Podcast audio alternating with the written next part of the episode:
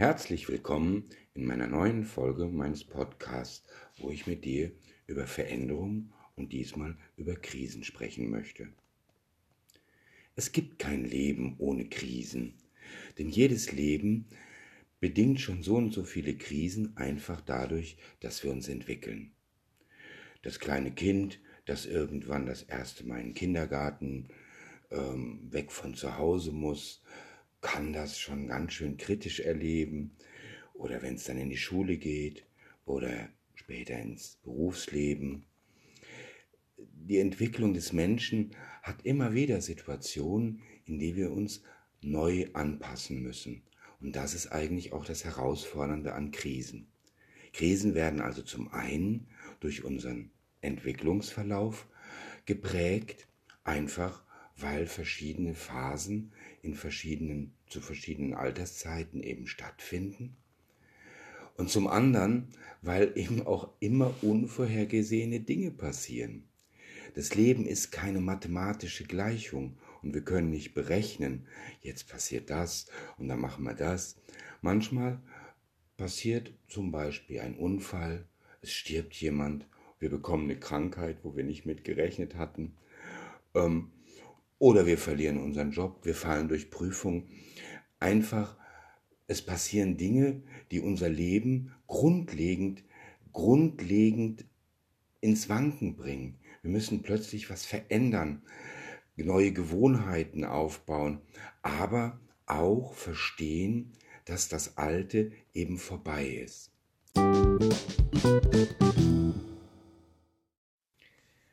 Und genau diese Fähigkeit, etwas annehmen zu können, akzeptieren zu können, dass etwas vorbei ist, dass etwas nicht zu verändern ist von uns oder besser rückgängig zu machen ist. Diese Fähigkeit entscheidet eigentlich, wie die Krise auf uns wirkt, auch im positiven Sinne. Ja, wer kennt denn das nicht, dass man sagt, ja, aus Krisen wächst man und ähm, nur die Harten kommen in den Garten. Ähm, man muss eben anscheinend auch im Volksmund Dinge durchstehen, damit man weiterkommt, damit man stärker, reifer werden kann. Wenn man allerdings in der Krise ist, helfen einem solche äh, Dinge nur ganz wenig, obwohl dahinter steckt eigentlich die Motivation, dass man mit diesen Sprüchen versucht, jemand, der in der Krise ist, zum Durchhalten zu bewegen. Ja, wenn eine Tür sich schließt, gehen zehn andere auf. Lauter solche, solche Durchhalteparolen, die kennt man halt.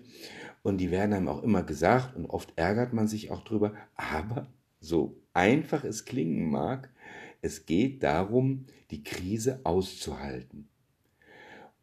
Aber Sprüche alleine helfen einem da nicht. Im Grunde ist es wichtig, dass man sich mit anderen Menschen in solchen Situationen, vertrauten Menschen verbindet, die einen auffangen, die für einen da sind, die vielleicht weniger gute Ratschläge geben, die einfach nur da sind und einem helfen, diese Zeit zu überbrücken.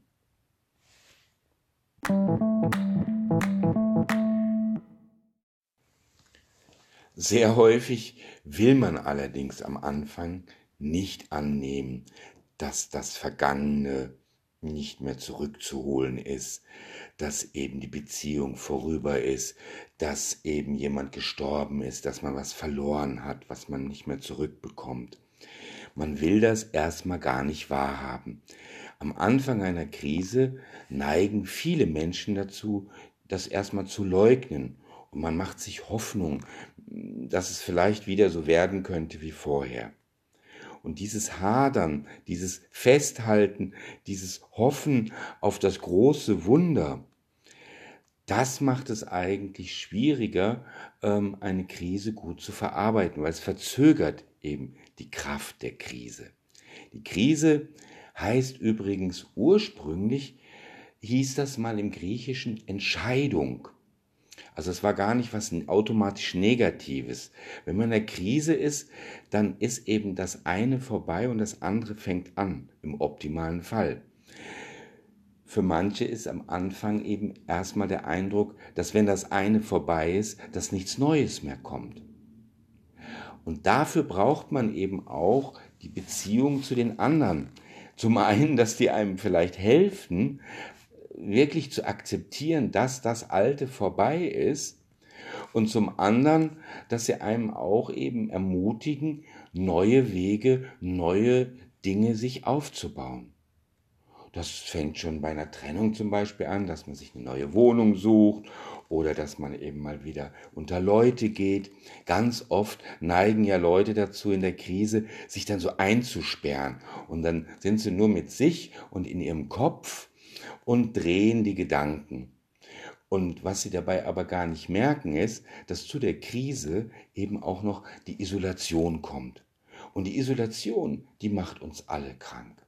Wer mit sich die ganze Zeit alleine ist, der hat gehirnphysiologisch betrachtet ständig Schmerzen. Denn wir brauchen einfach die Nähe zu Menschen. Und nur mit sich alleine sein, das kann vielleicht jemand, der sich bewusst dafür entscheidet und das trainiert, bei dem ist das vielleicht anders, aber der Mensch ist dafür gemacht, eben mit anderen Menschen in der Nähe zu sein und mit denen auch zu sprechen. Und wenn man sich zurückzieht, was ja heute so einfach ist, weil man ja glaubt, man wäre immer in Verbindung mit anderen, wenn man sich zurückzieht, dann wird es ganz schwierig, überhaupt auf die Idee zu kommen, wie könnte denn das neue Leben aussehen. Dafür braucht man viele Anregungen. Es ist für mich kein Zufall, dass viele Menschen auch sagen, jetzt brauche ich dafür einen Mentor oder einen Psychologen oder einen Therapeuten, der mir dabei hilft. Tatsächlich können einem professionell ausgebildete Leute da sehr viel helfen. Doch davor reichen eigentlich schon wirklich wohlmeinende Menschen, die eben einfach bereit sind, einem zu helfen, die Zeit zu überstehen, die man braucht, um eben ein neues Leben anzufangen. Und das ist im Grunde bei jeder Krise so. Selbst ein Umzug von einer Stadt in die andere ist eine Krise. Alles, was vorher klar war, wo der Bäcker ist, wo man hingeht, wo man parkt, wo man einkauft, ähm, muss neu aufgebaut werden. Und es dauert eben auch, dass man sich in der neuen Umgebung heimisch fühlt. Hängt ja auch immer davon ab, wie man kennenlernt. Genauso ist es aber eben auch eine Krise, wenn man eben seinen, seinen, seinen, seinen Job wechselt und eben vor allen Dingen, wenn man ihn einfach verliert, weil man verliert nicht nur den Job, man verliert auch Menschen, Gewohnheiten, den ganzen Alter und den kann man dann, muss man dann neu aufbauen.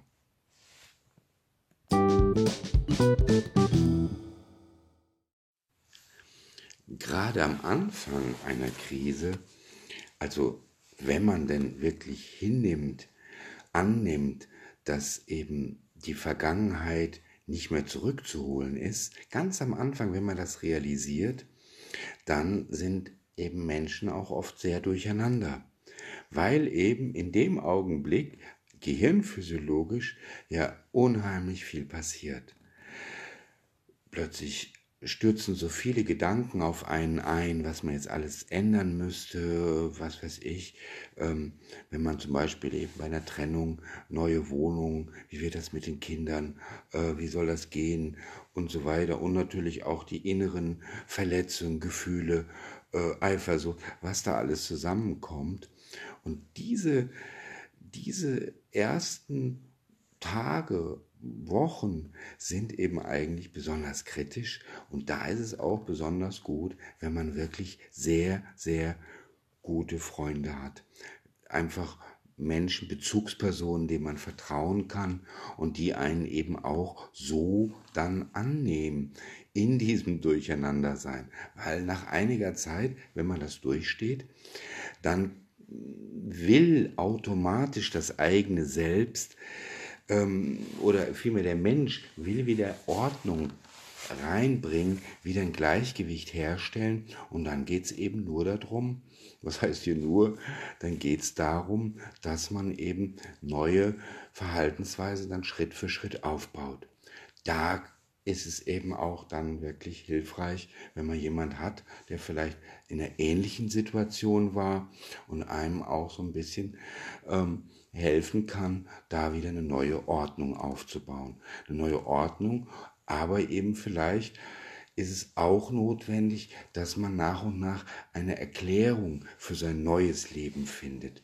Denn das alte Leben, wenn man zum Beispiel sehr glücklich in einer Beziehung war, dann glaubt man eben, dass diese Beziehung eben einfach auch so eine Art Sinnberechtigung für das eigene Leben ist. Und wenn das dann auseinandergeht, je nachdem wie die Beziehung gestrickt ist, glaubt man dann, es, es wird ein Stück von einem plötzlich fehlen und man wäre unvollständig. Und dieses Neuaufbauen oder vielleicht auch neu entdecken, was alles in einem drin steckt, das sind dann die positiven Seiten, die durch das Überstehen von Krisen entstehen können.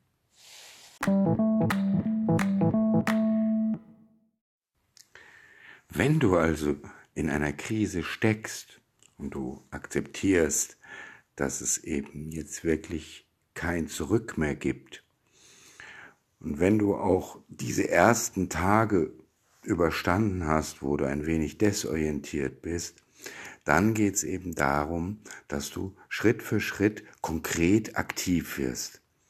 In dieser Phase ist es ganz wesentlich, nicht einfach sitzen zu bleiben, sondern die verschiedenen Sachen, die neu zu erledigen sind, neu aufzubauen sind, die neuen Alltagsroutinen, die direkt anzugehen.